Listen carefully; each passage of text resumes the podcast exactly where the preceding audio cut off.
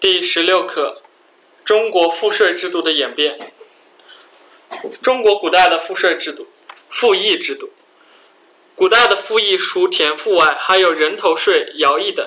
从唐朝租庸调到清朝摊丁入亩，赋役征发逐渐转向土地和财产征税，人头税逐渐被废除。秦汉时的赋役大致包括三部分。田赋、人头税和徭役。秦朝田赋税率极高，史称收太半之赋，也就是要缴纳田地产量的三分之二作为田赋。秦亡后，汉初统治者采取与民休息的政策，田赋税率大大降低。汉高祖实行十五税一的税率，到汉景帝的时候改为三十税一。秦朝向人口征收极重的口赋。即人头税，《云梦睡虎地秦简》有口腹或户腹的记载，《汉书识货志》称，秦朝田租口口腹盐铁之利二十倍于谷。汉朝人头税分口腹、算赋，规定不分男女，七至十四岁每人每年缴口腹二十钱。汉武帝以后加征三钱，十五至五十六岁每人每年出算。付一百二十钱，商人和奴婢的算付钱还要加倍。汉朝还征收财产税，例如对车船征税，对商人和高利贷者征收算婚钱，对财产呃总额征收税民资，甚至农民饲养六畜都要缴税。秦汉徭役有耕族、正族、庶族三种。秦朝男子十七岁起义，后来汉昭帝改为二十三岁起义。耕族徭役的法定服务期限是一个月，服役地点是在本郡或本县，承担修筑城垣、道路、河渠工事、陵寝以及运输粮食等繁重劳动。正族是指到郡国和京城服兵役，役期一般是两年；戍卒是指到边塞。呃，屯戍一期一般是一年。隋朝废除了前代许多苛捐杂税，主要向民众征收呃租调役。这一制度为为唐朝所继承，变为租庸调制。针对二十一至五十九岁之间的成年男子征收租调之外的役，可以用庸代替，即缴纳一定的绢或布，呃来。替代徭役，租庸调制的基础是国家向成年男子授田的均田制。不过，授田不足是较普遍的。唐朝中期土地兼并导致均田制遭到破坏。七八零年，唐朝政府废除租庸调，改行两税法，以国家财政支出确定赋税总额，然后将总额分解到各地，按田亩征收地税，按人丁资产征收户税。分夏秋两次征收。宋承唐制征收两税，但附加税繁杂多变，往往超过正税数倍。宋朝除了征收类似唐朝的庸一样的代役金外，还经常在派发各种徭役。因为徭役扰民严重，北宋中期王安石推行募役法，百姓缴纳免役钱、注役钱，官府募人代役。元朝基本上沿袭唐朝的租庸调与两税法，分别实行于北方和南方。在北方征丁税、地税，在南方征夏税、秋粮。但是元朝在税粮外又有前朝没有过的科差，按户之上下啊征收丝和银两。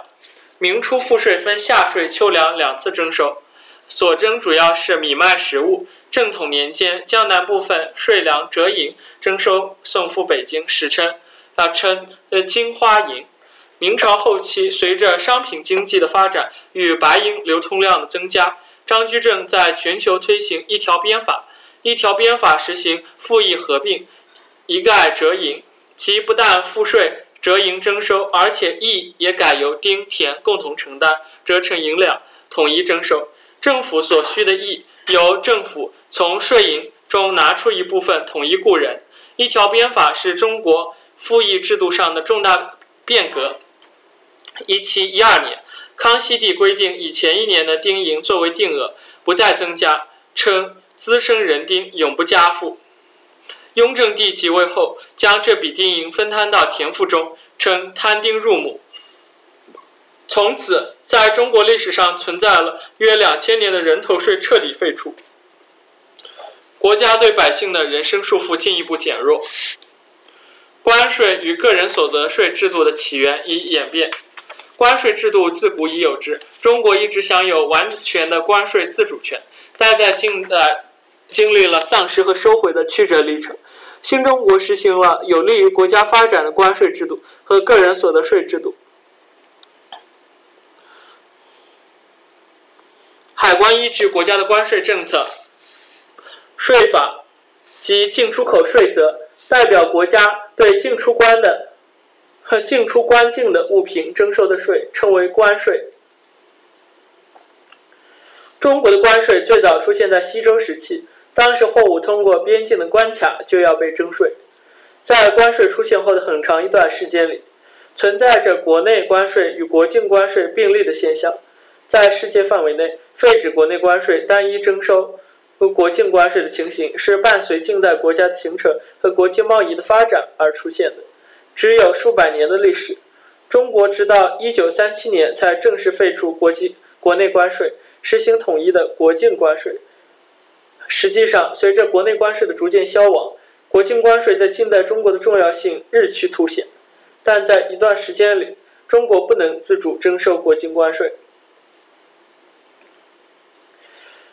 鸦片战争以前，中国享有完全的关税自主权；鸦片战争后，中国开始丧失关税自主权。南京条约规定，英国商人应纳进口、出口货税、饷费，均以秉公议定则例。这项规定开了协定关税的恶例。此后的中美望厦条约、中法黄埔条约等不停的条约，进一步强化了西方列强的协定关税权。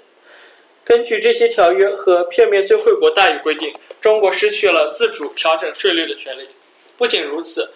掌管中国国境关税的海关大权也长期把持在外国人手里。在近代中国人民的反帝爱国斗争中，收回关税自主权成为一项重要任务。国民革命时期，中国共产党和中国国民党都明确提出废除不平等条约，要求关税自主的主张。一九二七年，南京国民政府成立后，宣告关税自主，并公布国定进口税暂行条例。一九二八年，国民政府发表改定新约的对外宣言，关税自主为其两项主要内容之一。国民政府首先与美国签订了中美关税条约，随后又陆续同意大利、英国、法国、西班牙等国缔结了友好通商条约或新的关税。条约到一九三零年，日本也终于同意了中日关税协定。国民政府通过这些措施，在关税自主权上就取得了进展，但仍不能完全自主地制定税率。直到中华人民共和国成立，中国才真正的收回关税自主权。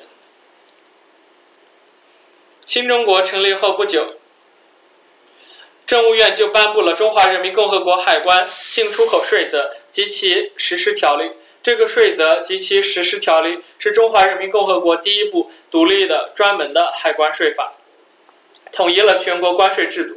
改革开放后，为适应新时期国家经济体制改革和对外开放政策的需要，国务院于1985年颁布了《中华人民共和国进出口关税条例》和《中华人民共和国海关进出口税则》，强化了关税制度的法制化建设。